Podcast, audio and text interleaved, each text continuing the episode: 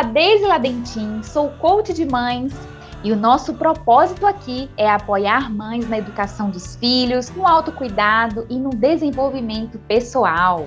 Olá! Sejam bem-vindas! Meu nome é Kaline Salim, sou psicóloga e assim como você, nós somos mães apaixonadas pelos desafios e alegrias dessa experiência divina e também amantes da vida e das possibilidades que ela traz. Sejam muito bem-vindas a esse episódio que a gente vai falar sobre herança emocional.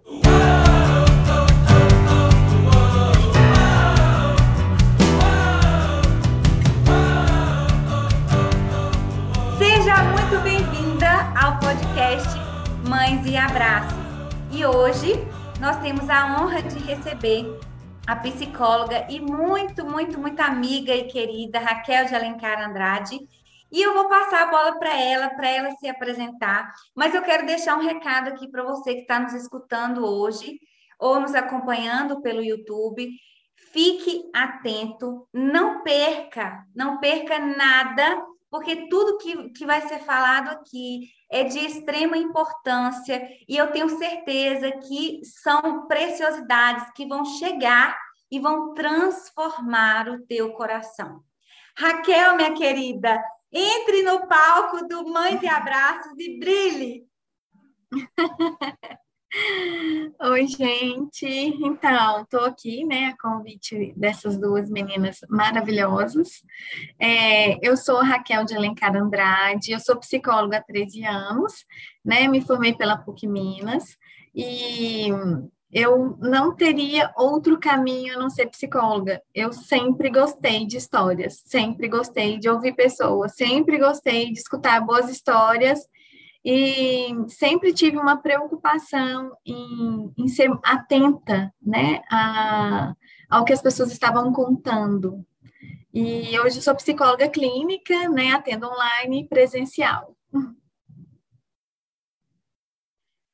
Raquel, nós conversamos semana passada sobre algumas questões e eu fiz um post no Instagram e eu queria começar essa conversa é lendo esse pequeno texto que eu escrevi sobre a frase de Lia Luft: A infância é o chão sobre o qual caminharemos o resto de nossos dias.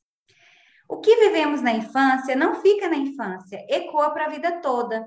Seja consciente ou inconscientemente, carregamos em nosso corpo, nossas células e alma marcas, registro do que experienciamos chega a vida adulta e não nos damos conta dos padrões que repetimos, influenciados pelo modo como nos relacionamos com os nossos pais.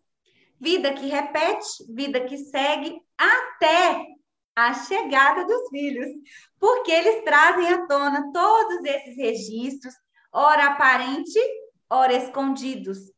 Os filhos vêm ao mundo para nos curar nos dão a oportunidade de olhar para essas marcas e cuidar delas com carinho. Eles nos ensinam a não desistir, mas a acolher e amar essa criança que fomos um dia e que ainda habita em nós.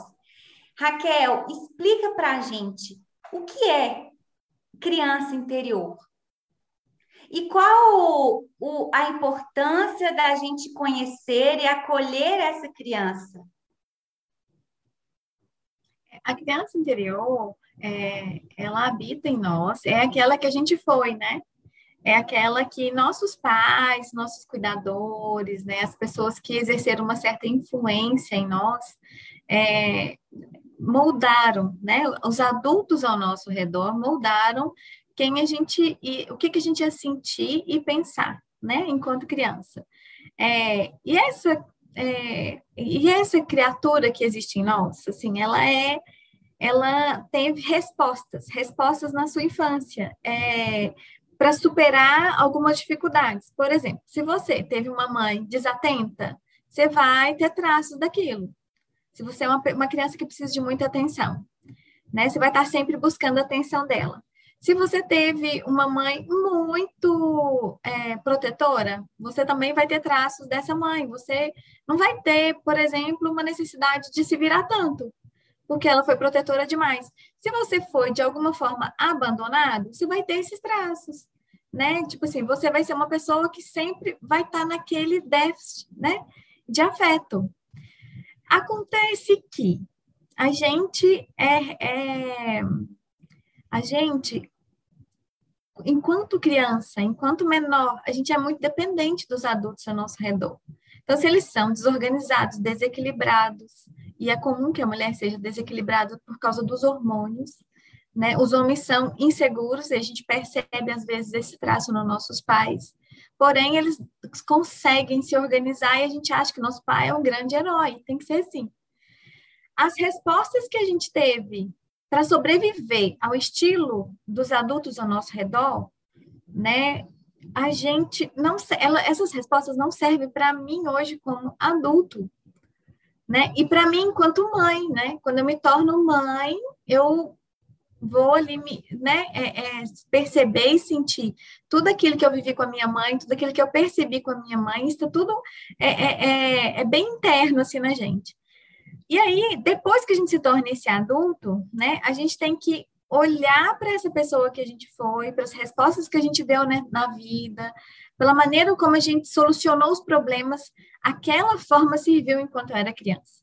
Aí eu vou ter que é, olhar para mim e encontrar saídas, encontrar formas, encontrar meios é, de me tornar uma pessoa mais atenta, mais forte, e para que eu não fique lá culpando e responsabilizando aqueles que me criaram. Mas eu vou encontrar meios de viver melhor a partir daquilo que eu fui. Né? E se o desamparo, o abandono, a negligência me incomodou e me atrapalhou e me dói, porque vai doer sempre. A gente não tem Alzheimer neste momento, então a gente vai ter, né, aquele buraco, aquela dor. Mas não é para tampar os buracos que a gente vai ter. É para plantar flor, fazer um jardim lindo e oferecer, planta umas frutinhas e oferece para os outros né? A gente vai ter vários buracos de ausência, de negligência, de maldade, de abandono, é, de, de coisas que a gente poderia ter tido e não teve, às vezes por maldade ou por escassez financeira. É, e aí, enquanto adulto, a gente vai construindo esse jardim, plantando essas árvores frutíferas e encontrando meios de se tornar um ser humano melhor. Neste momento, enquanto grávida, uma, me tornando uma mãe melhor, né? É, não fazendo tudo pelo meu filho, porque é, é uma coisa importante para a gente pensar é que se eu protejo demais, eu amputo meu filho. Se eu protejo demais, eu amputo. Então, assim, é buscar o equilíbrio. E se eu é, negligencio, fico um pouco mais indiferente, eu aumento o buraco existencial que depois ele vai ter que cuidar. Mas se eu posso fazer algo, então é buscar esse equilíbrio, né? Assim, a gente não vai ser 100% e a gente não tem que se cobrar isso, né? Mas a gente vai é, é, oferecer o melhor possível hoje, amanhã, daqui meia hora, daqui dez minutos, né? A gente não vai estar inteiro o tempo todo. O filho sabe disso, assim, a mãe não pode, não está inteira, né? E uma mãe totalizante, uma mãe completa também não é bom, porque tem que ter o equilíbrio, né? Então, a, é, a pessoa que eu me torno vai depender dessa, dessa criança, mas vai depender da, da criatividade, da articulação que eu vou fazer, ou com o meu excesso de proteção, ou com o meu excesso de abandono. Enquanto você falava, Raquel, eu fiquei lembrando de uma frase que a gente escuta muito hoje, que é o mimimi. Às vezes, eu, eu tenho essa. É, até eu já comentei isso com Kaline. Por conta desse meu desejo de conhecer cada vez mais a minha história, de lidar, de integrar essas partes de mim, muitas partes delas, muitas partes de mim que eu não gostaria, que eu não gosto tanto assim, mas esse é um caminhar constante, né? E mas assim, às vezes eu fico insegura até de compartilhar determinadas questões e esse meu interesse de, de sempre olhar, de ver o que está vivo dentro de mim para lidar melhor, é, porque a gente, a gente vive nesse no, no momento onde é, há uma, uma falsa interpretação desse cuidado com a própria história. Então, é, é importante a gente perceber que não é mimimi digerir as próprias dores, não é mimimi olhar para a história para integrá-la, né? olhar para aquelas partes de nós, para esses buracos que você comentou, que todos nós temos, porque eles fazem parte de nós, e se a gente não olhar para eles, como que a gente vai lidar com eles? Então, se você que está aqui ouvindo a gente, às vezes pode achar, ah, mas eu tenho que ser forte, né? Eu não posso, não tenho tempo para olhar para essa dor, não tenho tempo para olhar para esse buraco. Vida que segue. É, eu tenho visto, assim, especialmente pessoas que sofreram muito e superaram, não sei qual é a percepção de vocês, mas eu observo isso. Pessoas que, que sofreram muito na vida e deram conta, né?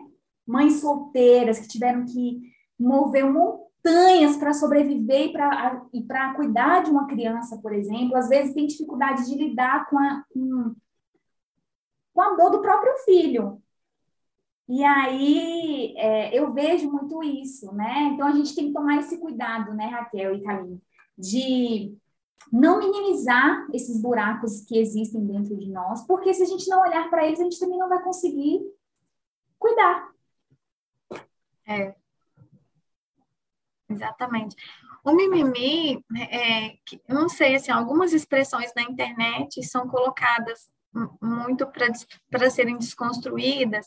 É, eu, quando eu ouço mimimi, a gente ou leio assim, é, eu fico pensando que é a reclamação por reclamação, porque uma coisa é você querer conhecer a sua história, é querer buscar uma ajuda, é querer encontrar, né? Assim, a gente hoje tem muita coisa no Google, é, no YouTube, no Instagram, na, né? Nas redes sociais em geral, assim, é, que a gente pode ir lá consumir e depois a gente pode buscar um profissional e pedir para ele encaixar isso para a gente.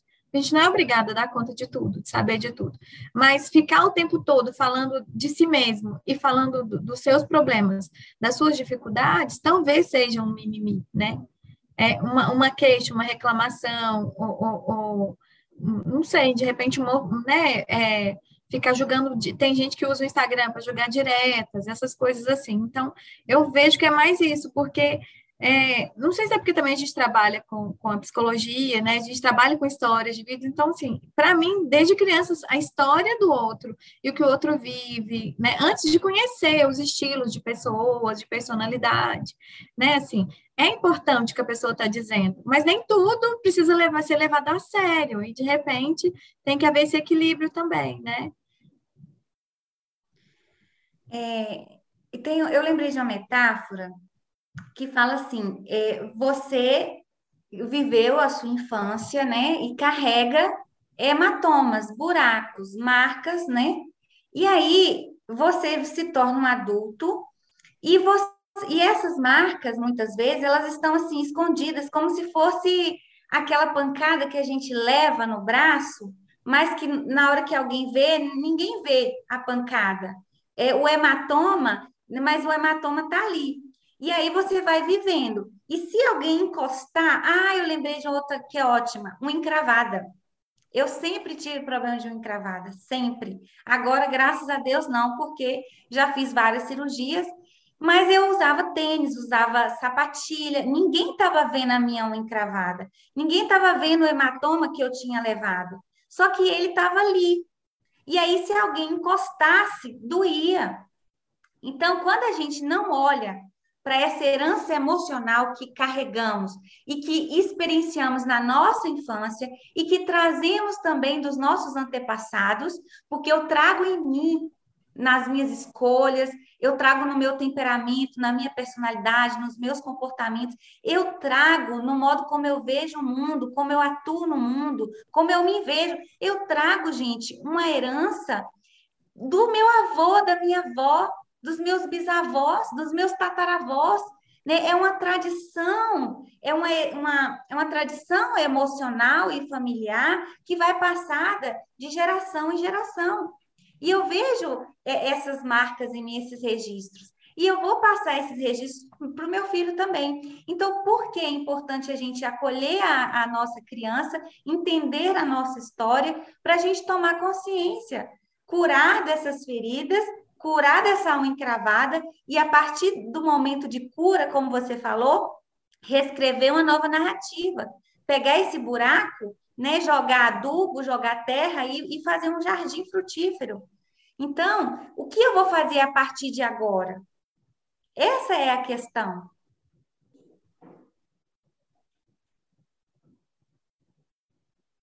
É, sair, sair só desse lugar afetivo é que é o grande pulo do gato, né? Assim, porque não tem como, né? É, a gente vai ser afetado pela genética, por todas as heranças, né? É, é, pela, pela a, o estilo alimentar da nossa família, isso vai afetar nosso biotipo é, a maneira como, né, assim, inclusive a gente come emocionalmente. Então, muitas pessoas lidam com obesidade, lutam contra a obesidade, é, e não sabe que pode deixar de comer arroz e o pão, a broa, né, o pão de queijo. e o quanto a gente se reúne para se encontrar regado a muita comida. Então, isso tudo é parte da nossa história né? É, se aquilo é um problema para você, por exemplo, naquele momento você está com problema de, de, excesso de peso, excesso de, de gordura, e aquilo está te levando para outros caminhos, você realmente quer mudar, a questão é se reunir, tentar reunir com a sua família, é, apesar daquelas iguarias, apesar daquilo tudo que você ama, encontrar afeto no ouvir, no estar junto, é, no se reunir, né, em fazer outras escolhas alimentares. Por exemplo, isso pode te ajudar, né? Se você tem um problema de obesidade e a sua, sua família é, sempre se reúne regada a muitos carboidratos, a muitos açúcares, né? Que é nossa realidade agora no Natal, por exemplo. Então, assim, a grande questão para o adulto hoje, que a gente está conversando aqui com adultos, né, é, é não ficar só no afeto, né? É não ficar só no trauma, é não ficar só na inscrição que o outro fez em nós, então, como que a gente vai começar a fazer isso? Né? Lendo coisas que vão transformar a gente dentro para fora, né? Poemas, livros, histórias que vão nos ajudar a, a nos compreender e sair daquele lugar. Se você não tem uma compreensão sobre quem você é e o que você é, no que que você se tornou, e, é, e você está angustiada e quer sair daquilo, tem que buscar ajuda, né? Então comece pelos amigos, né? Pela, busca isso na internet, busca isso em livros, né? Tem alguns autores, como a Leila Ferreira, por exemplo, que é uma delícia de ler. Ela vai te traduzindo, ela vai traduzindo seus sentimentos, né? E o, o que que faz a gente perceber, por exemplo, como que a gente sabe que essa criança está desorganizada? Quando, por exemplo, é, a gente percebe um, uma, um adolescente termina um namoro, todas as marcas de abandono dele, né? O, o, namoradinho abandona a menina. Aí todas as marcas de abandono dela vão vir ali naquele momento. Aí você vai falar, mas é só um fim do namoro. Por que isso tudo? Entra em depressão profunda, tenta suicídio, se desorganiza profundamente. Vocês veem isso nos, nos sobrinhos, nos parentes, nos amigos, na, no vizinho. A gente vê essa desordem a, aonde que está a criança interior que vocês estão, né, colocam assim, onde que está o problema? Tá ali, ela está revivendo naquele término de namoro o fim, é, é, o desamparo que ela viveu lá atrás e nunca foi, nunca parou para pensar, nunca parou para ordenar, nunca parou para organizar. É só sobre isso? Não, não é. Às vezes também tem uma estrutura adoecida ali, tem uma depressão de base, né? Né, tem uma ansiedade mais exacerbada que não foi cuidada, parecia uma hiperatividade, mas é outra coisa, né? Às vezes é, é, um, é um modo histérico, um modo histriônico de funcionar na família, ele está só repetindo como a mãe funciona, ou como o pai funciona diante de uma situação de perda, né? É, a gente pode entrar numa crise, né? Quando a gente termina um casamento, um namoro, uma situação mais grave, Pode, mas por que essa crise naquele momento? E como é que tá? Como está a sua história? Como, como está a sua, né? Quais foram as suas perdas anteriores?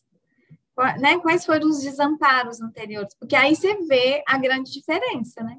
De, de como que você estava e às vezes você negligenciou tudo aquilo ali, deixou passar, não deu importância, realmente não teve importância às vezes. Ou então, né, foi uma crisezinha aqui, outra ali passou rapidinho. Mas agora, na hora que termina ali, aos 16, 17 anos, termina o primeiro namoro, o mundo desaba de uma maneira muito, muito maior do que seria o normal, né? Porque tem dor, tem, tem tristeza, tem, mas é muito maior. A pessoa entra em depressão, tenta suicídio, pode estar ligada a um desamparo anterior ali, que pode, estar, pode ser da história de vida, né? Pode ser ali, da, da, às vezes a mãe pensou em, em, em, tirar o bebê até o quarto, quinto mês de, de, de gestação, né? É, às vezes ela estava numa situação muito difícil, ficou desamparada porque o marido foi embora, porque alguma coisa aconteceu, ela se sentiu sozinha, não era o momento ideal, né, para ela estar tá grávida, e aí aconteceu que aí aquele adolescente naquele momento pode reviver isso. Podem ser outras coisas? Claro, né, gente? A gente está falando de ser humano, mas é sobre isso, né? É sobre isso. A gente precisa conhecer, assim, a nossa história, precisa conhecer o nosso funcionamento psíquico. Como a gente se sente amada? Como que foi, como foi me dado o afeto? Como, né, como é o afeto? Como as pessoas demonstram afeto na minha família? Né? É só com presente? É só, né? Ou é só com presença? Ou é só com batendo, né? Então precisa buscar a sua história, buscar lá atrás, né? Como que você aprendeu a amar, aprendeu a cuidar. Às vezes você só aprendeu a cuidar, você nunca foi cuidada. Fantástico, Raquel. Essa é uma conversa para a gente se conectar com a nossa alma. Hum. É uma conversa para a gente se conectar de maneira profunda com quem a gente é, né? E com a nossa história. A gente está tão é, acostumado a ver os sinais da superfície e julgar apenas dessa forma, né, na superficialidade, ah, é apenas uma coisa de criança, ou é de adolescente, ou então é coisa de mulher que está na TPM. É, pode até ser, como você falou, mas pode não ser. E a gente precisa ter esse olhar que traz esse acolhimento. Espera aí, deixa eu olhar direito. O que, o que é mesmo que está acontecendo aqui? O que estou sentindo? Da onde vem? né? O que está que tá por trás. Pode ser sim uma coisa muito rápida, passageira, porque nós somos complexos e, e, e inconstantes, isso faz parte da nossa humanidade, mas pode ser algo que está te convidando para olhar mais profundo, está te convidando para esse caminho, né, de cura, de restauração do solo, das raízes, né? Antes, antes da gente começar aqui, a gente estava falando é, sobre algumas coisas, né, Raquel? E, e falando sobre essa, essa característica desse nosso tempo, que é patologizar as, tudo o que acontece. Então, se eu estou triste, se eu estou. Eu conheço muitas pessoas que rapidamente já acessam os remédios, já sabem, né? Já, já tem os caminhos para conseguir, alguns nem precisam mais de receita, e vão se entorpecendo, se entorpecendo porque não querem sentir essa tristeza, ou esse desconforto, essa frustração. E gente, só que assim, uma hora a conta chega. O remédio não vai dar conta sempre, né, de suprir esse vazio ou de lidar com esse buraco, com essa dor. Então é muito importante que você que nos escuta, que nos vê, que você se permita, é, permita, permita que essa nossa conversa entre no seu coração e que acorde você para quem você é, né? Para a sua história e para o que a vida está te convidando a viver. Semana passada, é, meia-noite, eu estava soluçando. Meu marido entrou no quarto, olhou assim e falou: Gente, o que está acontecendo com essa mulher? Eu estava conversando no WhatsApp com Raquel, é, falando dessas minhas dificuldades é, após a chegada do meu filho Tomás. E a terapia, eu faço terapia há alguns anos, né? É, a psicanálise, ela, ela, assim como outras abordagens da psicologia, tem me ensinado sempre a correlacionar o, o meu hoje com o meu ontem.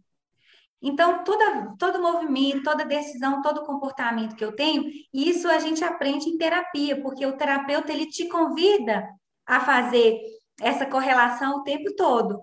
E aí, você se lembra de alguma época? Você, como foi sua história? Você se lembra se, se já aconteceu isso antes? Então, isso virou muito automático, muito espontâneo. Eu, e eu lembro do que aconteceu comigo e por que eu estou me comportando dessa maneira hoje. E aí, uma coisa que ficou muito forte é que eu estava contando para a Raquel da minha dificuldade e, e ela me levou para esse lugar né, de, re, de resgatar a, a criança né, que, é, que habita em mim. E era essa criança que estava gritando nesse momento.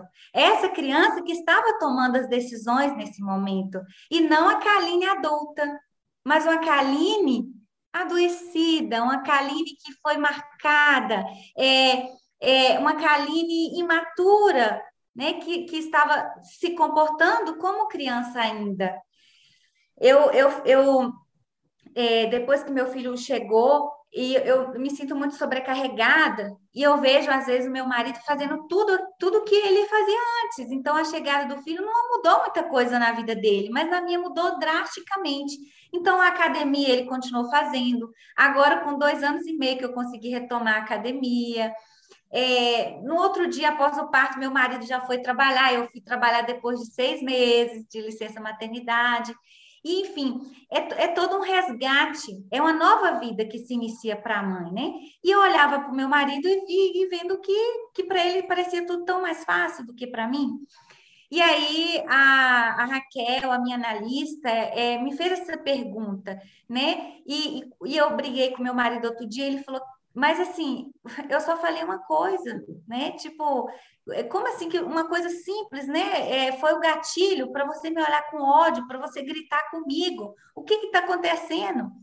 E aí é quando é, a Raquel e, e, a minha terapeuta me fez essa pergunta assim: de onde vem essa raiva do seu marido?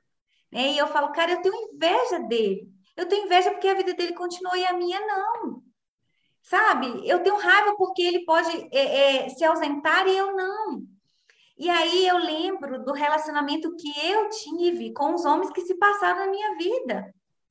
Né? Com a minha história com meu pai, que foi uma história de abandono, de total negligência e ausência paterna. E logo depois com a, a, a minha história com o meu padrasto, que também foi, a, foi traumática e sofrida. Então, veja bem, as referências de homem que eu tive na vida, os homens que eu me relacionei na vida, foram homens totalmente ausentes, negligentes, né? Que me desampararam. E aí, quando eu falo com meu marido com raiva, quando eu grito, quando eu olho com, com esse olhar de raiva, eu tô olhando não é só para o Rafael. Eu tô olhando porque eu fui marcada, né? É por um relacionamento com os homens que se passaram na minha vida, então vem tudo à tona. Na hora que eu olho para o Rafael, eu não vejo meu marido. Eu vejo os homens que se passaram na minha vida. Então, quando eu faço, eu, eu consigo enxergar isso. Por que, que isso está tá sendo um gatilho da minha raiva, do meu estresse? Porque eu estou agindo e tomando essa decisão agora? Né? O, o que o meu passado diz sobre isso? E aí a terapia, Raquel, ela é fundamental nesse processo.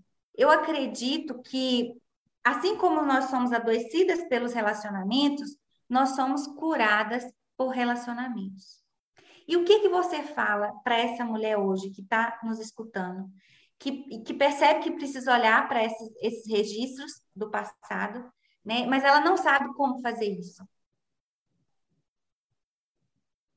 É, às vezes, né, nesse caso, assim, é, o que, a gente tem que pensar, né? Como foi minha relação com meu pai? como foi a relação com meu avô. Né? Os primeiros homens que a gente ama é, são o nosso pai e o nosso avô, né? E o nosso padrasto, de repente, tem, tem padrasto legal, assim, né? É, e, e, de repente eu tô num, num, embate, numa briga, numa dificuldade aqui com meu marido. É, ele que está sendo agressivo, de fato? Ele está sendo um, um mau marido? Ele mudou ou nesse momento eu estou revivendo e trazendo aqui o, meu mal-estar com os primeiros homens da minha vida, que eu amei. Eu estou repetindo as minhas histórias dos relacionamentos anteriores, né? Ou, é, ou eu estou resistindo a uma mudança que eu preciso fazer com aquele marido, né? Que sentimento é esse? Porque é uma coisa que a gente tem que pensar. A gente é um ser humano, então a gente tem muita miséria.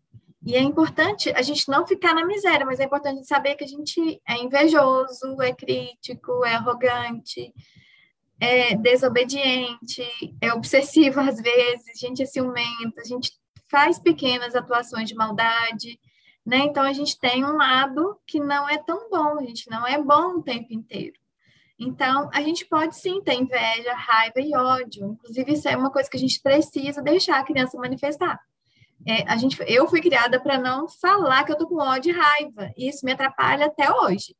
Né? Eu fui criada para não falar não nunca. Isso me atrapalha até hoje. Então, a gente tem que aprender a, a, colocar aquele sentimento que a gente está sentindo. E a criança, vocês sabem, vocês têm filhos, os meninos são ótimos em verdades, né? Eles são ótimos na verdade. A gente que fala, não, não fala assim, não é? A gente aqui corrige. Então, voltando né, ao, ao contexto, ao que você trouxe, é, é, isso que a gente tem que ver, né? Neste atual momento, eu estou com uma dificuldade com meu marido. Essa dificuldade é da forma como eu fui amada lá atrás, é da, daquilo que eu estou resistindo de mudar e melhorar, é daquilo que a minha criança, do, da, das minhas histórias enquanto criança, é da minha infância ou é desse momento atual? Peraí, é coisa de adulto mesmo, vamos resolver. Deixa eu escutar bem o que, que meu marido está me exigindo e me pedindo. Ele está sendo um grande folgado, um, um, um péssimo homem, ou ele está só me mostrando que eu estou é, equivocada com esse sentimento, com essa reação. Ele está me mostrando que você está tendo uma reação muito maior. Da mesma forma, é importante a gente pensar, que estou lembrando que agora, não queria esquecer, é que às vezes meu filho tem cinco anos. Aí, de repente, eu me estresso profundamente com uma coisa banal dele. E eu o castigo estrondosamente por um ato dele. Naquela, na verdade, eu muitas vezes tenho que prestar atenção se eu não estou lidando com a minha criança, com a criança que eu fui, com a maneira como me criaram, com a maneira como reagiram àquela mesma é, infantilidade, porque a criança é, é infantil, né, naturalmente. Então, assim, será que naquela hora que eu fui aquela criança de cinco anos, eu dei aquele trabalho, eu agora, como mãe dessa criança de cinco anos, não estou repetindo a mesma coisa? Porque é isso que a gente percebe, né? Assim, foi o que a gente conversou, né? E é, e é sobre isso que a gente percebe. Muitas vezes chega. Por que, que a gente atende primeiro a mãe? A mãe vem para trazer o filho, né? E aí a gente fala, olha, a entrevista primeiro é com os pais, me conta a história, como funciona a sua família, como você é, como você tá, como o pai é, tananã. E qual que é o problema da criança? Ah, ele tá desobediente, né? E como é que foi para você ser desobediente, mãe? Como é que te trataram quando você foi criança e desobediente? Quando, como te trataram quando você não quis fazer os deveres? Como trataram você, mãe, quando você não quis ir para a escola? E você lembra por que você não queria ir para a escola? Normalmente, porque a escola é chata às vezes, e às vezes tem alguma coisa acontecendo lá também, de grave, que a gente tem que investigar, mas é porque a gente imagina assim, a gente não vê a mãe indo para o trabalho, né? Então a gente pensa, ué, meu irmão vai ficar lá com ela e eu vou para aquele lugar lá, de jeito não quero ficar com ela aqui. Então tem que, é, tem que analisar todo o contexto, né? É, o, o, que que essa criança está pensando? Então a gente tem que perguntar. Uma coisa que a gente não faz é perguntar: por que, que você está assim? Por que, que você está agindo assim? Por que, que você está dessa maneira, né? E ao mesmo tempo a gente não faz isso, né? Que é isso? É, a mãe que eu sou, né? É, por que, que eu estou agindo desse jeito? A mulher que eu sou, por que, que eu estou agindo desse jeito? Para quem eu estou agindo desse jeito? É para minha mãe? É para o meu pai? É em defesa do quê? É porque lá atrás eu não sabia usar essas palavras e hoje eu estou usando, então, com meu marido, eu me torno uma, uma esposa agressiva. Porque agora eu sei usar as palavras, mas eu estou respondendo ao meu pai, de repente ao meu avô que me criou. Entende? Assim. Então, é extremamente importante assim, a gente falar a gente começar a pensar, e aí, se você não pode fazer terapia agora, se você não tem recurso, comece a escrever né? Como eu me relacionei com minha mãe? Como eu estou me relacionando com meu filho? Como eu me relaciono com meu marido? Como eu penso que ele é? Como ele é de verdade, né? Como ele me vê? E comece a escrever assim: como foi a minha infância? Como foi a minha relação com meu padrasto? Como foi a minha relação com a minha madrasta?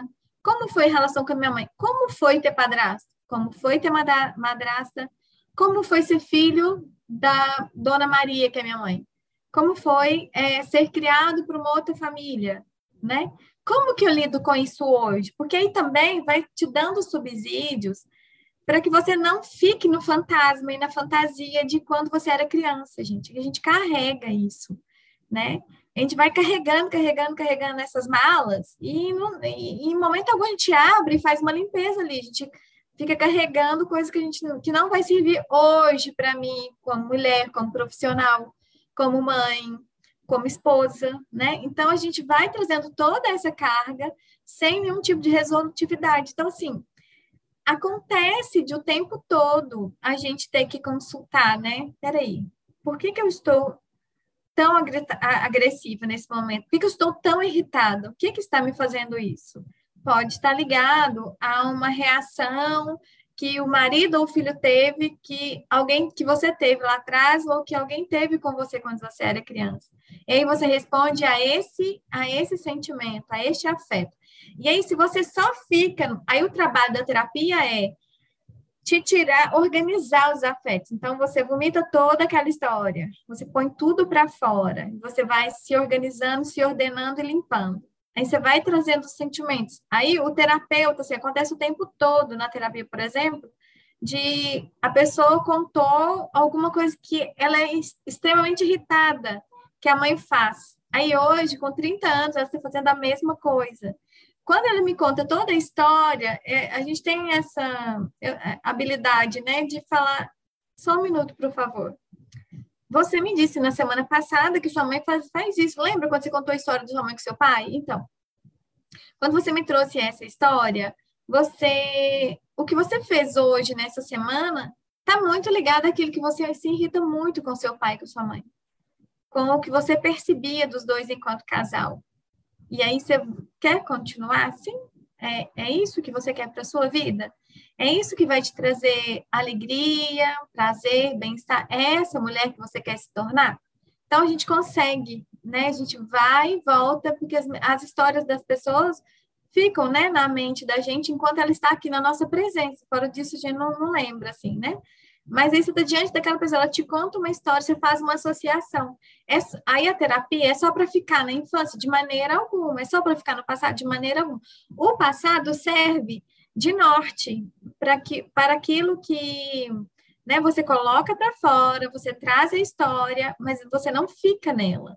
Você continua seguindo, é, a, a gente te ajuda a se organizar, a refletir, a se questionar, a pensar e a se tornar alguém que você acredita que, que você veio a ser, né? Alguém que você quer ser nesse mundo. Porque normalmente a gente fala, ah, eu, eu queria ser uma pessoa mais leve. Mas peraí, você agiu assim, igual sua mãe, que você sempre fala que ela é pesada, que ela é dura, que ela é rígida, difícil, mas você está fazendo a mesma coisa. É isso?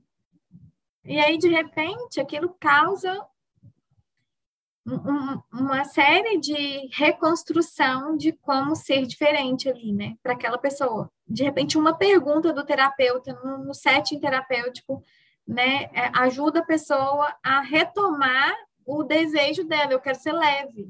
Então, para eu ser leve, eu não posso repetir as pessoas que foram densas, pesadas e duras ao meu redor, né? Eu tenho que, para eu ser diferente, eu tenho que me reconstruir a partir de referências de pessoas leves, de referências de pessoas saudáveis, de histórias de vida. Por isso é importante contar histórias é, para crianças. É extremamente importante falar de virtudes e de eu não sei, é, de não virtudes, por exemplo, porque tem outro nome, é, de virtudes e, e de e, tra e, trazer histórias, né? Várias histórias infantis. É importante contar histórias antes de dormir. Além de orar com a criança, é importante contar histórias.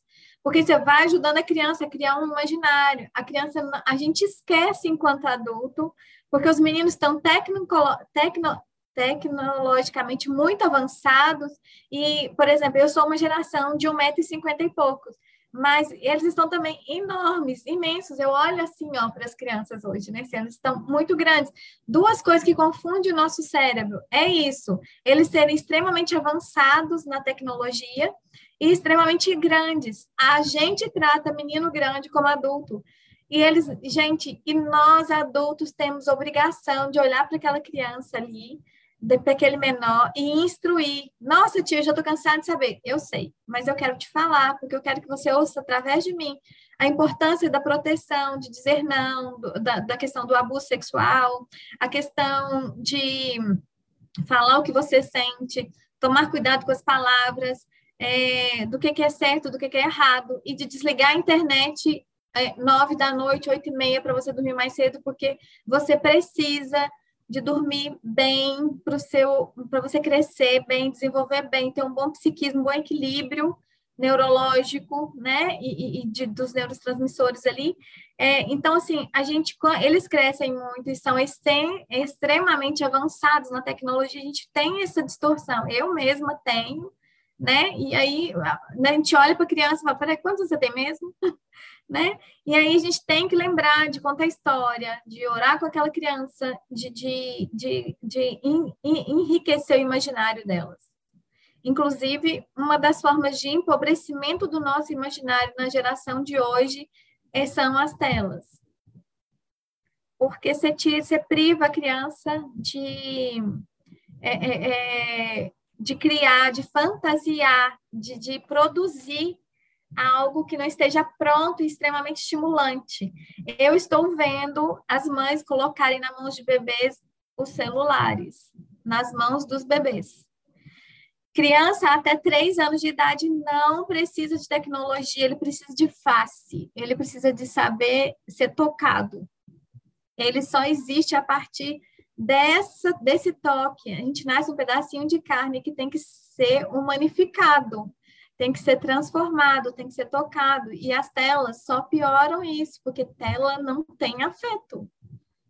Não tem, mesmo com musiquinha bonitinha, com imagens bonitinhas. Criança, até três anos, não precisa de tela. Na verdade, eu acho que por um bom tempo, mas como praticamente parece impossível, né? Assim, a gente precisa de um outro ser humano para existir. O ser humano é o único ser humano que precisa que se faz através do outro ser humano, de um outro ser humano que pensa por ele, que cuida, que escolhe, que direciona, que ensine, que eduque, que transforme a vida dele, que mostre caminhos, que fale 20, 30, 100 vezes o que for necessário para que ele possa aprender né? Que tenha toda a paciência do mundo, todo o amor do mundo para transformar aquela criatura numa pessoa de verdade, um ser humano que possa amar e ser melhor que nós fomos, que nossa geração foi. Então, está nas nossas mãos enquanto adulto, né? É transformar essa história e olhar para a nossa mãe, o nosso pai, os nossos criadores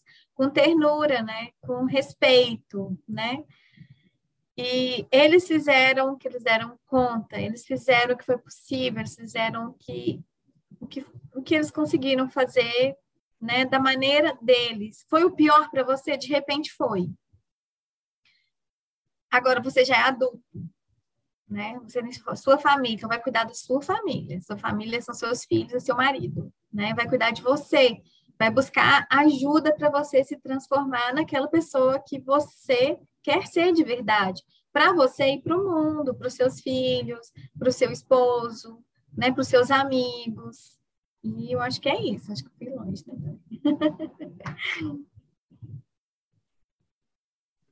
Fantástico. O que falar mais, né, Kaline? eu tô muda, minha filha. O que, eu que tô muda porque eu não tenho Eu só, eu só quero dizer o seguinte para encerrar é, a minha parte, né? A gente está chegando aí no final do nosso tempo. É, a gente tende a ser atraído por esse. Não é que eu, tô, eu não tô, não tô desprezando esse, esse lado nosso e esse desejo nosso de ser profissionalmente importante, de ser profissionalmente relevante, de ser alguém socialmente reconhecido, alguém de sucesso. Eu também quero isso. Todos nós queremos, né? Todas nós queremos, a maioria. É, mas a gente, é, quando a gente muitas vezes compara esse lado, essa dimensão da vida, a gente tende a desprezar esse outro lado que a Raquel acabou de falar, de trazer aqui nessa nossa conversa. Ou de, de, de achar que é, é, menos importante esse, esse nosso papel de cuidar de quem está chegando nesse mundo, né? De se deixar morrer para que o outro viva, porque é isso também. E a gente tende a minimizar essa nossa capacidade, essa nossa habilidade de gerar vida, né, na, na, é, a partir de quem nós somos, gerar vida propriamente dito, né, nos nossos, literalmente falando, é a partir da vida dos nossos filhos, a nossa casa, enfim, a nossa família. E é, não, não, não, não despreza isso, a gente precisa se lembrar, porque muitas vezes não é agradável, né, Kaline, esse papel de ficar em casa, de dar peito, de estar tá acabada, cheia de olheira, né, de não dormir direito. Toda essa parte aí é, que, que passa, mas que é uma parte importante fundamental na maternagem, né? Na criação de uma família, de uma criança. É, muitas vezes essa parte ela é inferiorizada, mas a gente precisa abraçar esse lado e, e todos os dias se lembrar, porque aí vem o cansaço, vem o estresse, vem toda essa, essa bagagem emocional juntamente com essa experiência, né? Mas a gente precisa se lembrar e se nutrir dessas conversas que a gente está tendo aqui para é, constantemente reforçar, não, o que eu estou fazendo aqui é importante, essa minha doação e renúncia vai, é, é amor, é vida para mim e também para o outro. Eu quero te agradecer, Raquel, por essa conversa tão maravilhosa. Obrigada, Kaline. Obrigada, Raquel. Muita gratidão, de verdade, por esse tempo aqui tão maravilhoso. Olha, Deise, é, a maternidade é uma escolha de cada um e ela não é para todo mundo, né? Tem, algumas mulheres vão escolher a maternidade para o marido, vão escolher por pressão social. É muito bacana quando vocês escolhem juntos, né? A, a, a mãe e o pai escolhem serem uma família e terem um filho juntos. É muito importante. É, agora, eu, eu, vou trazer um, uma coisa que me incomodou, mas me ajudou a construir é, às vezes a gente precisa se comparar, principalmente quando a gente está na angústia, né? Deixa eu só dar uma olhada ali na vizinha para ver se ela está fazendo um pouquinho diferente, né? É, é para não ficar nesse lugar, mas é importante a gente se comparar. Deixa eu ver como que a Kaline faz como mãe.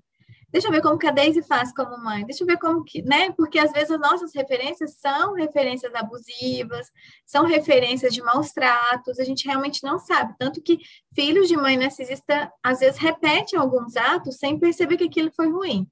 É, então, às vezes, é preciso olhar um pouco, né? É, de repente, o vizinho tem uma forma é, diferente, bonitinha, agradável, então a gente pode comparar assim.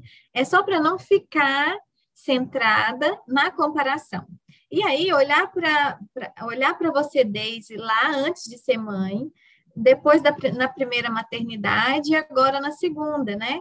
E ver o quanto você cresceu e se valorizar. Não esperar que o outro te valorize, não esperar o reconhecimento do outro. Então, a maternidade também é isso: é gerar, é dar vida, é emprestar o corpo, a alma, o tempo, a casa para um outro ser humano que a gente vai criar da melhor maneira possível, que a gente vai colocar no mundo, a gente vai amar, a gente vai orar por ele, a gente vai amar mais do que a si próprio, porém, é, a gente não deve esperar, né? Porque tem mãe que quer casar com o filho, né? Quer ir para casa do filho, morar com a nora.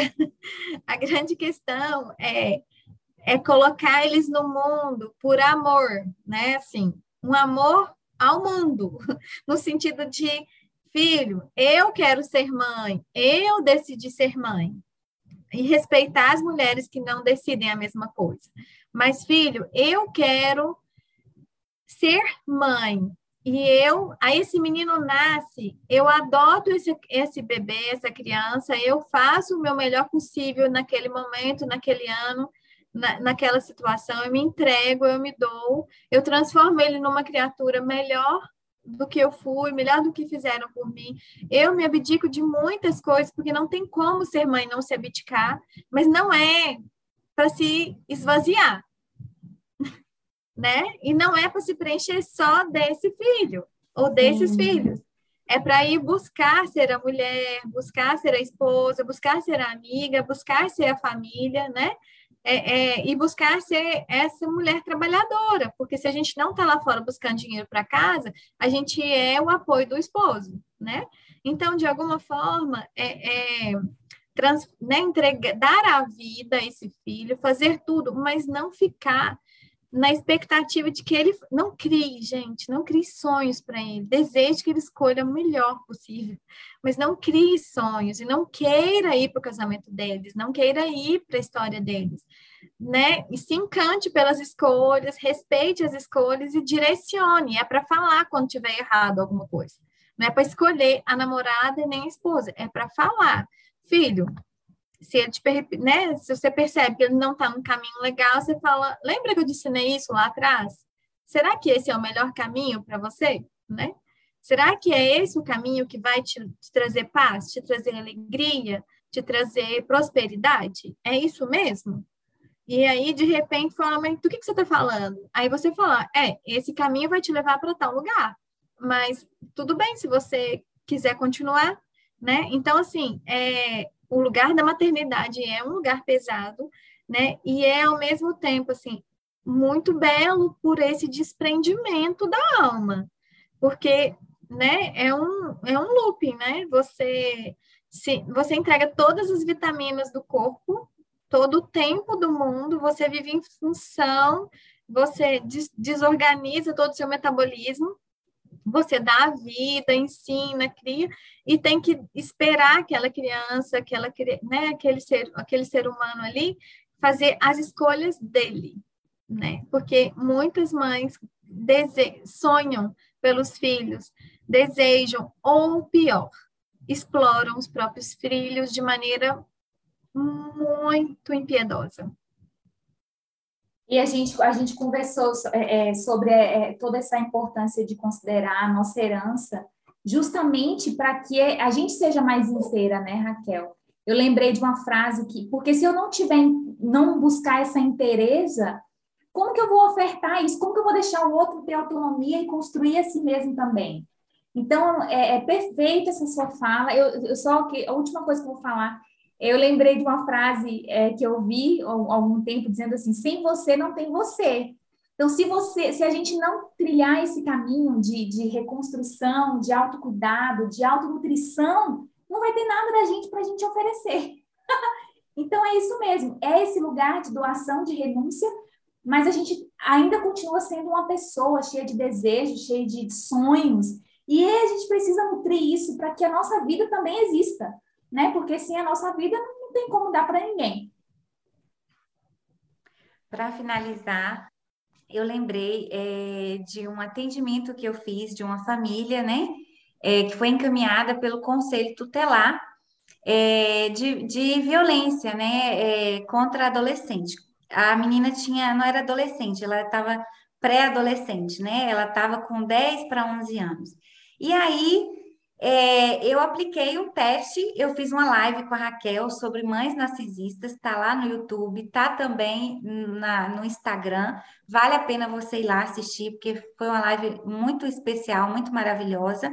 E aí eu, eu postei um teste, né, no que tá no meu Instagram também, né? Será que eu tenho uma mãe narcisista? E, e é um teste com 30 perguntas. E aí eu apliquei esse teste para essa mãe e deu de 30 perguntas, ela respondeu 28 positiva, de que essa mãe, ela teve uma mãe narcisista. E, e depois eu apliquei para a menina de 10 anos, né, que era vítima né, da, das violências psicológicas e, e, físicas que sofria da, da mãe. E eu apliquei para a filha, e o resultado foi 28 questões positivas. E aí, quando eu chamei a mãe para conversar na devolutiva, eu, eu revelei para ela. E ela ficou assim: ah, não, não, eu não sou essa mãe. Eu tive uma mãe narcisista, mas eu não sou uma mãe narcisista. Eu não faço essas coisas com a minha filha, né? Mas ela estava reproduzindo na casa dela a mesma forma de cuidado, né, que ela recebeu da própria mãe. Ela estava ela, ela, ela tava sendo a mãe que ela rejeitava, que ela não queria ser. E ela estava sendo inconsciente ou conscientemente reproduzindo um padrão. Então, para finalizar, eu quero dizer para você, não é capaz de você criar um filho emocionalmente saudável se você não for uma mãe curada e emocionalmente saudável. Essa conta, gente, ela não fecha. Porque para eu criar um filho incrível, para eu criar um filho de bom caráter, para eu, eu criar uma, uma criança saudável, eu preciso estar inteira. Eu preciso ser uma mãe saudável. Porque a maternidade, ela é doação. E o que que como é que eu vou dar para o meu filho uma coisa que eu não tenho? Uma coisa que me falta?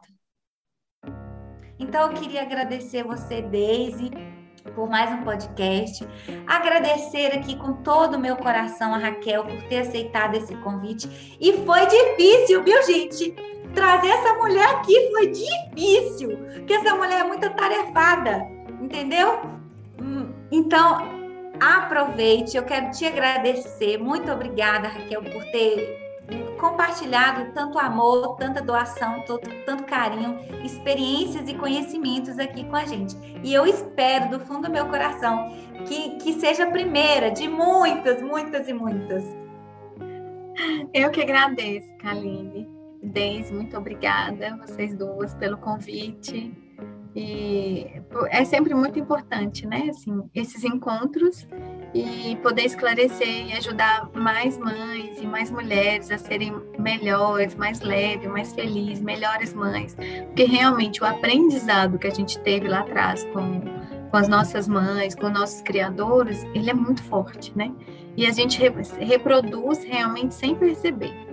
Né? Todos nós fazemos isso o tempo todo, né? A gente reproduz. Então a questão é, é, é se curar, né? É se curar, é buscar ajuda, é compreender e ficar atento, né, com aquilo que a gente está vivendo e está sentindo, está percebendo e por que que a gente está tendo aquelas reações. Muito obrigada por essa oportunidade e por esse carinho imenso. Lindas, um beijo a gente se vê, gente. Um beijo, um abraço. Um beijo. cada uma.